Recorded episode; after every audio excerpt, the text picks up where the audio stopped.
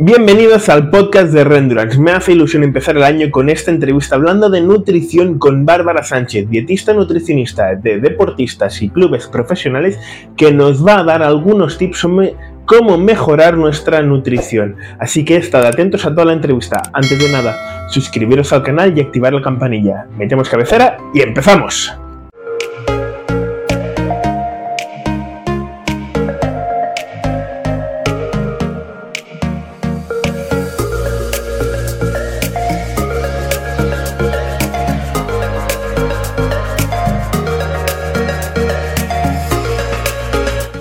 Bienvenida Bárbara, gracias por, pasarte por el podcast de, de, Rendurance, proyecto en sus inicios, pero vamos a tener contigo la primera charla de nutrición básica, pero sobre todo para ayudar a la gente a entender cómo comer un poco mejor, tanto deportistas como un estilo de vida simplemente saludable.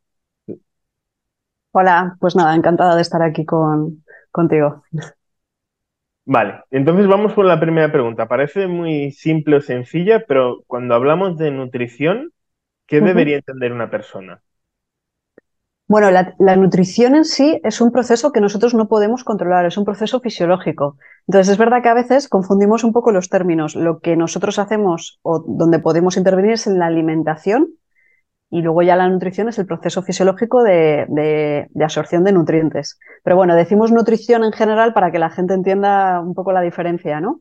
O, que estamos hablando de, una alimentación pautada o, con una base científica. Pero, pero sí, hay que tener en cuenta que nosotros lo que hacemos es alimentarnos, que es algo que hace todo el mundo. Vale, entonces ahora vamos, alimentación este concepto, claro, la gente de comer alimentar, cuando tú oyes esta palabra, una persona lo primero que se le viene a algo es comer, pero no simplemente es comer, entiendo. Claro, sobre todo lo que tenemos que tener en cuenta es que nuestra alimentación cubra con todos los requerimientos de nutrientes. O sea, tú puedes alimentarte bien o alimentarte mal. Eh, ahí va, iba, ¿no? Entonces, también cuando hablábamos de nutrición es algo que está pautado, pero sobre todo que, que nos permite eso, dar respuesta a nuestra necesidad de nutrientes. Vale, perfecto. Entonces, cuando una persona quiere empezar a mejorar su nutrición, debería entender un poco pues, que hay distintos tipos de alimentos. Si una persona que quiere empezar a controlar su alimentación para mejorar su nutrición, ¿qué debería tener en cuenta? Pues si hablamos de población general, de simplemente me gustaría comer mejor, em, unos básicos sería introducir más fruta y más verdura todos los días y luego tener un poco un equilibrio entre el resto de macronutrientes, hidratos, proteínas y grasas, y que estos sean de buena calidad. ¿Qué entendemos por buena calidad? Pues productos no ultraprocesados, eh, todo lo que sea eh, poco procesado, natural, materia prima, ¿vale? Eso para población general. Si ya hablamos más de deportistas, ¿qué tendríamos que tener en cuenta? Sus requerimientos. En función del tipo de deporte que realice, necesitará más de una cosa o menos de otra. Entonces ahí es cuando ya entra la parte de nutrición deportiva. Vale, pues vamos a centrarlo un poco ya ahora ya hacia la rama del deporte. Los básicos de un deportista, para entender un deportista que se levanta, hace su entreno, se va a casa a comer y por la tarde descansa, cena y al día siguiente lo mismo. Una estructura general, ¿cuál podría ser? Si hablamos de deportistas de resistencia, eh, lo más importante creo es eh, tener, tener suficiente hidrato de carbono, que al final va a ser su fuente de energía durante el entrenamiento. Entonces sería lo que come antes del entrenamiento y lo que come después. Antes para que le proporcione energía y después para poder recuperar bien de ese entrenamiento que ha realizado. Vale. Y durante el entrenamiento, en el caso tú estás especializado en deportes colectivos principalmente, pero en deportes de resistencia sobre todo se come, y más en el ciclismo, que es donde, de donde yo vengo, se come muchísimo encima de la bici, sobre todo cuando se hacen tiradas muy largas tú sumas las calorías y algún día en algún deportista te da que ha comido 4 y 5 mil calorías encima de, la bici. Eso es. Eh, y luego también la, capacidad de absorción que tú tengas en la bici, como tú dices, ¿no? No solamente comer por comer, sino que, que sea capaz de absorber todos esos nutrientes y que te sienten bien. Entonces, eso también lleva un entrenamiento del estómago y de la, de la digestión importante. Tú no sales un día y dices, bueno, voy a ir comiendo a ver qué pasa, porque lo que suele pasar es que no, acaba bien la cosa. Entonces, también eso se tiene que ir entrenando, eh, la parte del estómago. Pero sobre todo, en ese intraentreno que tú me preguntabas, lo más importante sigue siendo los hidratos de carbono y la hidratación, en este caso. Vale. ¿Y, qué papel? Tú has hablado de macronutrientes, has hablado de carbohidratos, evidentemente deporte de resistencia son la fuente energética, pero luego has hablado de proteínas y grasas. ¿Qué papel juegan? Realmente los tres son igual de importantes. Parece como que siempre tendemos a simplificar mucho o hablar mucho de carbohidratos en el deporte, pero son los tres igual de importantes para mí. Eh, la proteína al final es la... Yo siempre lo explico diciendo que son como los ladrillos que van a construir el músculo. Entonces necesitamos recuperar bien después de un entrenamiento en el que nosotros hemos hecho un desgaste de, a nivel muscular, necesitamos que esa pared se vuelva a construir. Y luego la parte de las grasas, al final las grasas tienen muchas propiedades a nivel fisiológico para que todos los procesos fisiológicos funcionen bien. Entonces también tenemos que incluir grasas en nuestra dieta. O sea que lo de comer grasas parece como que está un poco, tiene mala prensa, ¿no? O mala fama. Pero en el caso de deportistas es súper importante también las, las grasas de su dieta, grasas saludables, claro. Aquí está el tema, sobre todo lo has dicho, tienen mala prensa precisamente porque todo el mundo asocia grasas, grasas a productos ultraprocesados que no, que simplemente eso sí que son, eso no es que sean grasas malas, entiendo que son alimentos malos como tal.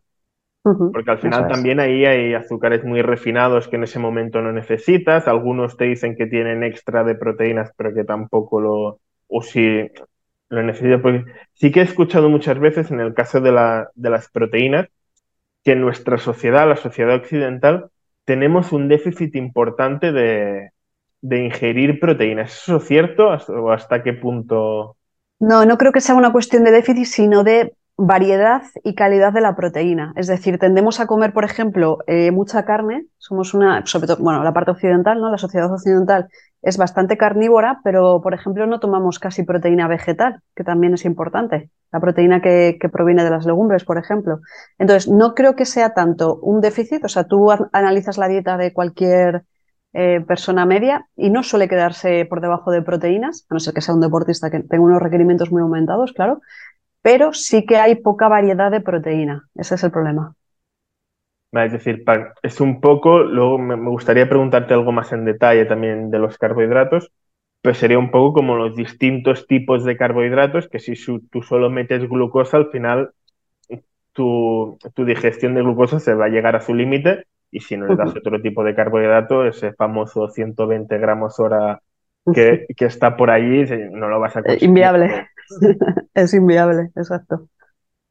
Entonces sí, es importante la calidad también, tanto de los hidratos como de la proteína. Eh, variedad y calidad, sobre todo. Vale, eh, has hablado también del concepto de, la, de las grasas, sobre todo grasas saludables. ¿Qué, entendemos por grasa saludable? Al final te viene a la cabeza el típico aceite de oliva, de oliva virgen extra o te viene un fruto seco, pero entiendo que hay muchas más opciones. Sí, a ver, dentro de las grasas tenemos grasas monoinsaturadas, poliinsaturadas, saturadas que son las que hasta ahora tenían mala, mala fama, pero que tampoco, se ha visto que tampoco es que sean perjudiciales. Lo que tú decías, depende más bien del alimento donde vayan incluidas. Si nosotros comemos grasas en un producto ultraprocesado que lleva azúcares refinados, que lleva grasas, eso, de, mala calidad, eh, grasas trans, pues obviamente eso no es lo más recomendable. Ahora, tomar grasas ricas en omega 3, como puede ser el pescado azul, pues perfecto. O sea que al final también depende eso, de, en qué alimentos estén incluidas. Vale, es decir, em, pero para hacer, a mí lo que me gustaría es que los oyentes, cuando escuchen grasas, se les vengan a la cabeza, le venga, por ejemplo, fruto seco, le venga aceite, le venga, ahora has dicho pescado azul, ¿vale? Hay otro, dime. No, perdona, dime. No, hay otro alimento que está muy infravalorado en cuanto a las grasas porque es más calórico de lo normal, como puede ser el aguacate.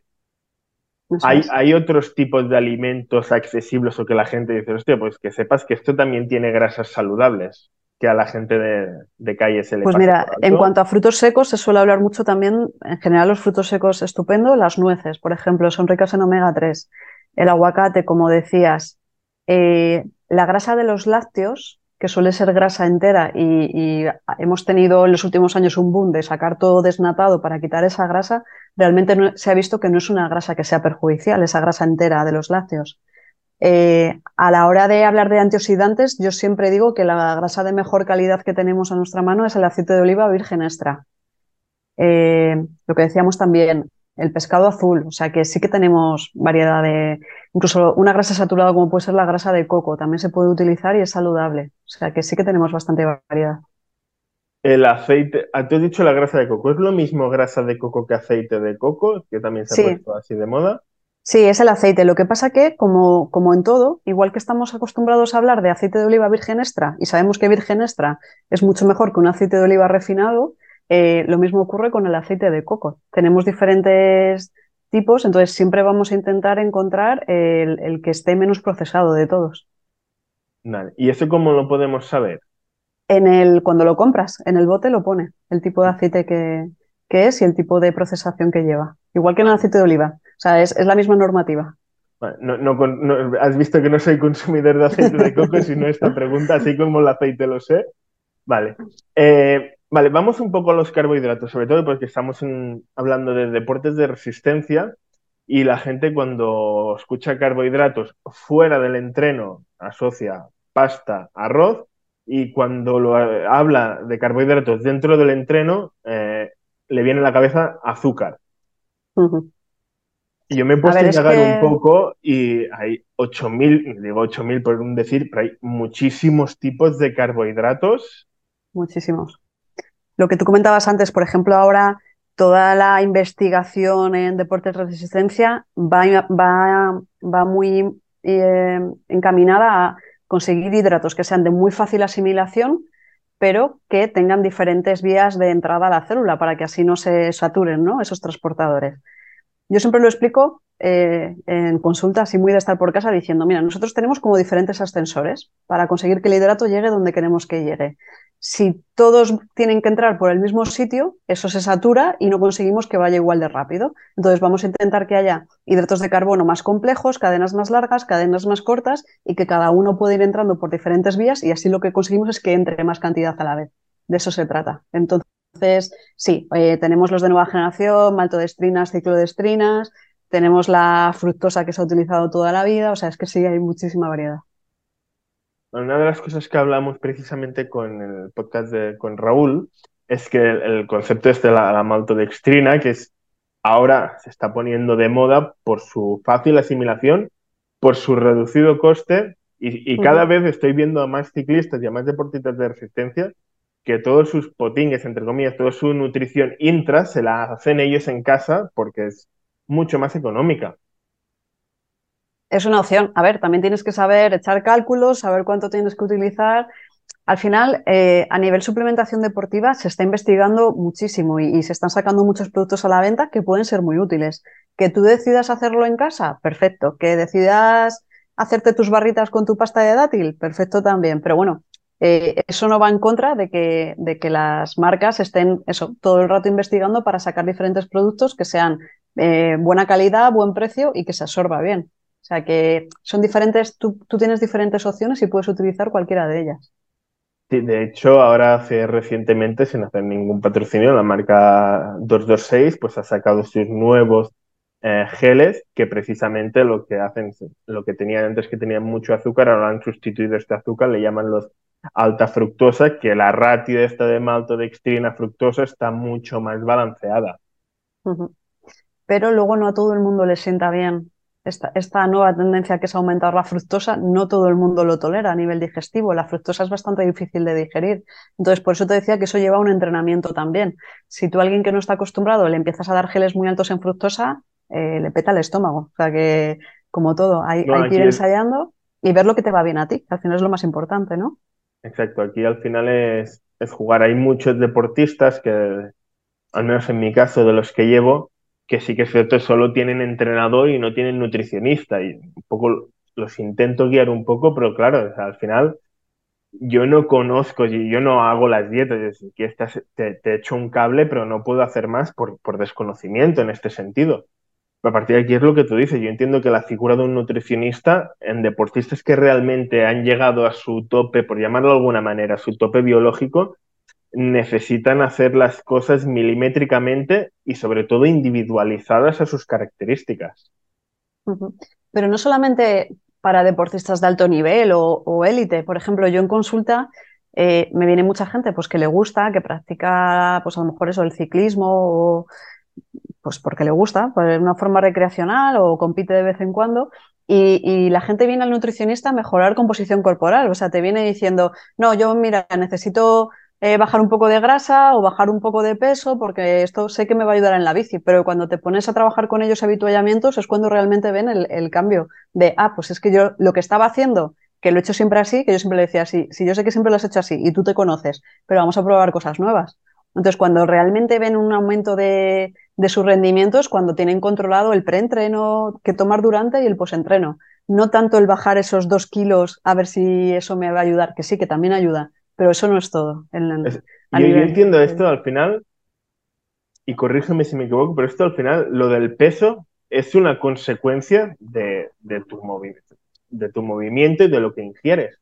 Y al final tu peso se va a adaptar a tus necesidades si tú comes lo que te toca. Si, si tu peso es estar en 60 porque haces 5 horas de bici al día o, y ingieres lo que tienes que ingerir para hacer esas 5 horas, pues tu peso es 60. Querer bajar más, estás ahí jugando con el límite del rendimiento, salud, y estás ahí en una línea muy roja.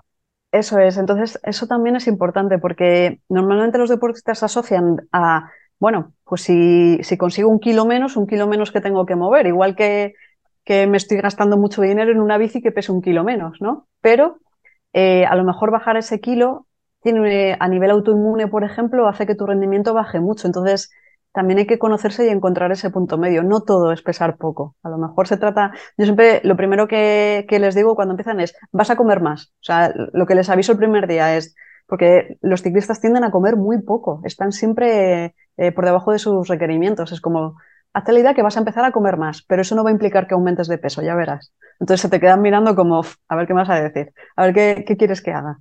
Y no, lo que notan es que aumenta su rendimiento, que recuperan mucho mejor, obviamente. Sí, sí, sobre todo, eh, incluso hay, yo con algún deportista se lo digo, incluso los días de recuperación, no digo salir una hora tranquilo, eh, a no ser que estemos en un proceso distinto, pero los días de recuperación les digo, tú come, los días de recuperación come, porque al final si, a tu músculo y a tu hígado no tienen glucógeno para, para reponer, la resíntesis proteica se va a ver perjudicada. Eso es. Eso es.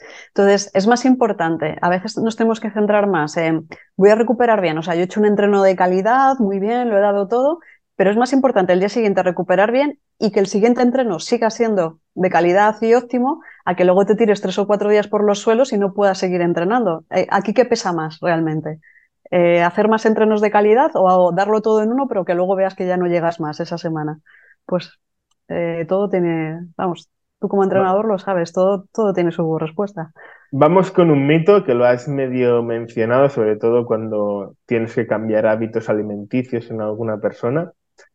Comer carbohidratos para cenar. Sobre todo aquellos deportistas, yo tengo muchos deportistas que no son profesionales y que tienen que entrenar a primera hora de la mañana y levantarse y salir a entrenar, algunos lo han probado y ya lo han descartado, y comer los carbohidratos que tendrían o que se supone que tendrían que comer antes del entreno y tú comes y, te, sales con la bici, les ha repercutido con, muchos problemas.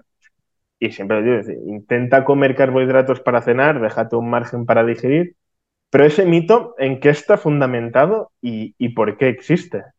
Yo creo que ese mito viene de pues, las antiguas dietas de pérdida de peso que decían, bueno, pues si tú eres una persona muy sedentaria y vas a cenar y te vas a ir a la cama, como no vas a necesitar energía, pues ¿para qué vas a tomar ahí carbohidratos? ¿no? La base podía ser un poco así.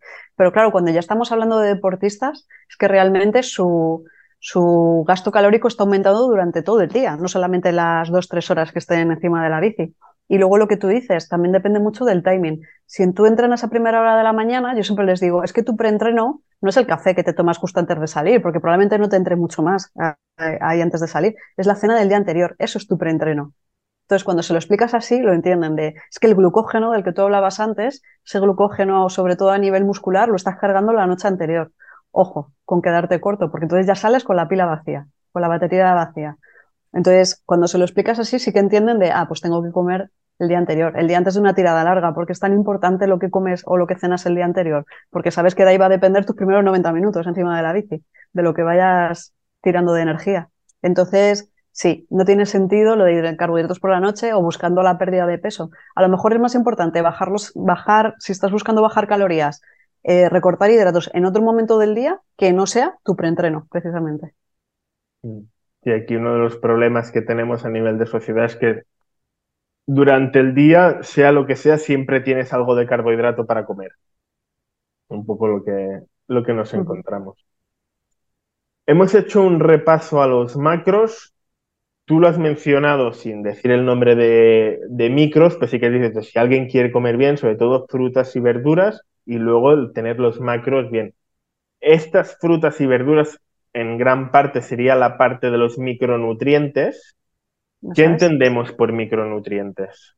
Los micronutrientes son las vitaminas y los minerales, por eso es tan importante lo que te comentaba de las frutas y verduras. Entonces, son aquellos nutrientes que no aportan valor calórico, no tienen calorías. Las vitaminas y los minerales no nos aportan calorías, pero nos aportan otras cosas. Y esos nutrientes a nivel hidratación, a nivel fisiológico, a nivel rutas metabólicas, son muy importantes para mantener la salud y para mantener el correcto funcionamiento a nivel fisiológico. Por eso la base de la alimentación siempre tiene que ser la fruta y verdura. O sea que si me dijeras, ¿con cuál te quedas de todos los nutrientes?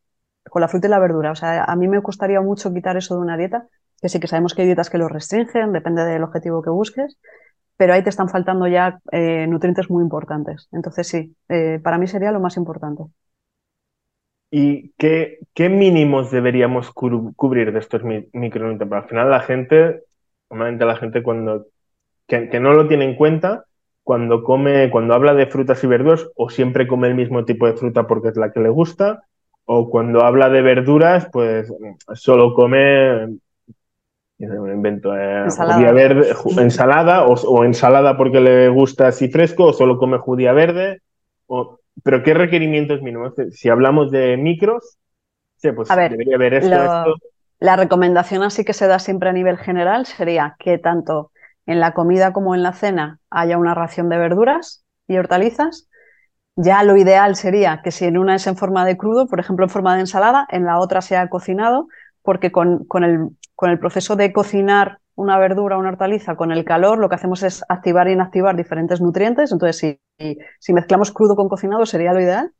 Y luego a nivel de frutas, pues ahí depende mucho también de, los requerimientos. Yo, siempre se habla de las tres piezas de fruta al día, tres más dos verduras, de ahí viene lo del cinco al día, este famoso, la campaña esta, pero, pero hay muchos deportistas que toman muchísima más fruta y sin ningún problema, también es una fuente de carbohidratos para ellos, entonces, perfecto. Y de agua, pero son deportistas de resistencia ah, muchas veces no se dan cuenta del déficit de hidratación que, que tiene, no durante, pues durante ya te, te das cuenta, vas tarde, pero te das cuenta, pero sobre todo el, el post-entreno durante toda la tarde, que a lo mejor, pues después de estar cinco horas sobre la bici, solo toman un, litro de agua durante en toda la tarde, cuando han perdido unos cuantos más. Eso es. Tú piensas el típico entrenamiento de rodillo en casa, que es una hora a máximo, y, el charco que se hace en el suelo, eso hay que recuperarlo de alguna manera. Sí, sí, ahora, y ahora, ahora en invierno, es verdad, ahora en invierno con el, con el tema del rodillo, la gente es como si entrenara en verano. Pues te pones en casa y sudas igual o más como si, como si estuvieras en la calle. Vale. Y vamos a otro, a otro tema delicado, macros, micros, y ahora vamos a los suplementos.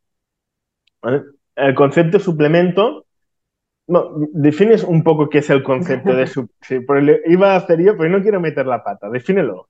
A ver, eh, es difícil.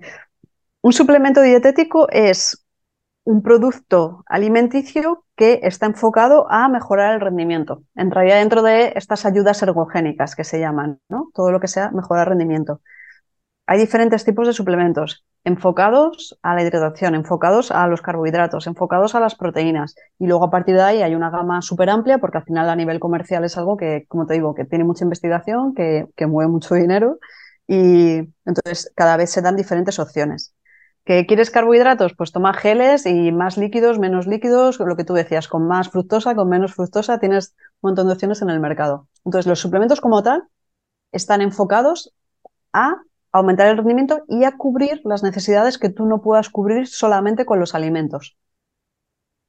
Que eso también es importante, porque mucha gente toma suplemento en vez de alimentos, como bueno, vamos a, vamos a empezar con la comida y luego lo que no lleguemos con comida ya lo suplementamos aparte, pero yo siempre soy partidaria de vamos primero comer y luego ya cuando se nos acabe esa opción de comida tiramos de un suplemento. Sí, a mí, a mí me pasa con algún deportista que me pregunta, pero primero gástate el dinero en comprarte eh, buena comida antes de gastarte 30 euros en un pote de proteínas, pues gástatelo en, carne, en pescado, en frutos secos, en, huevos, lo que sea, al final. Porque luego también está el tema, tú lo, tú lo has mencionado, tomarte un gel durante la bici se considera, ya sé que al final poco importa porque tú le das de comer al cuerpo y punto, eh, pero claro, hay gente, lo típico, los plátanos encima de la bici o las barritas, es decir, el gel sería un suplemento y el plátano un alimento, se podría meter. Bueno, realmente sí, el plátano es más un alimento, pero bebidas, geles, barritas, eh, sales, cualquier otra cosa que lleves, al final lo que estás haciendo es eso, eh, metiendo nutrientes de alguna manera. Entonces, sí, eso sería el suplemento. Un suplemento de vitaminas también, o sea, es que sí, hay diferentes, diferentes tipos. Entiendo que entonces esta ayuda ergonogénica o este suplemento es algo que viene mucho más concentrado. Sobre todo, en teoría, digo en teoría porque no todos son buenos, eh, viene en la dosis que se ha visto con evidencia científica que realmente tiene una eficacia, ¿no? Entonces, ¿para qué se utiliza? Pues lo que decíamos, a lo mejor tú no puedes comer el equivalente a 30 gramos de carbohidratos solamente con comida o solo con frutas, porque por la fibra por lo que sea no te sienta bien a nivel digestivo, pero tú puedes concentrar esos 30 gramos de carbohidratos en un gel. Bueno, pues para eso está la investigación y para eso se utiliza. Vale, perfecto. Eh, vale, y a partir de aquí, para aumentar, es decir, entiendo que durante el intra, durante el entrenamiento, sí que hay un punto que, es, esencial, es esta ayuda ergogénica, porque no puedes comer 90 gramos hora o 80 gramos hora, no estamos hablando de estos 120, ¿eh? Eh, no, no, no, te los puedes comer, es imposible, digestivamente no. No. Pero luego durante todo el, el pre y el post son imprescindibles para llegar a lo que sería un tope de rendimiento fisiológico, genético, llámalo como, como quieras? No, a ver, eh, es un poco lo que decía antes, los suplementos no son imprescindibles, para nada. Primero vamos a intentar cubrir requerimientos con la dieta y si luego es necesario es una ayuda más. Pero no es imprescindible el tomar un batido de proteína al terminar o un recovery al terminar. También tenemos la opción de hacerlo con, con comida. Perfecto. No, me gustan estos mensajes porque al final mucha gente se, encuentra con esto, es decir, no, es que si voy al gimnasio después tengo que tomar el batido de proteína, o no, depende. Mira, otra cosa, lo que hablábamos antes, a mí cuando la gente me viene a la consulta, sobre todo deportistas ya de cierto nivel, lo que te decía, igual que te hablan de peso, te dicen, el primer día les dices, ¿en qué te puedo ayudar? ¿No? ¿Por qué necesitas un nutricionista? Y te dicen, no, mira, quiero saber qué tengo que tomar de suplementos para mejorar mi rendimiento. Y le digo, bueno, espérate, Vamos a ver cómo comes primero, ¿no? Cómo entrenas. Y a partir de ahí ya vemos si estás cubriendo eh, los requerimientos de tu entrenamiento. Pero el venir para decir, dime lo que me tengo que tomar, es simplificar mucho, ¿ves? No, no. Probablemente no estés comiendo bien, vamos a empezar por ahí y ahí ya notas que mejoras el rendimiento de simplificar y, tal y como lo has dicho parece incluso un poco osado. Ojalá yo te dijera, mira, tengo la pastillita mágica que te va a hacer, vamos, tirar. Ojalá, pero esto no funciona así. Bueno, al final estamos en este tipo de sociedad que siempre buscamos lo este inmediato, con esto mañana pierdo un kilo de peso, con esto mañana gano un kilo Fácil, de Fácil, rápido, sin esfuerzo. Eso, eso va en contra de, de los principios del entrenamiento, del deporte. Fácil, rápido, sin esfuerzo no hay, no existe. Sí, sí. Vale, vamos ahora a un, a un, supuesto una persona que lo hace todo mal.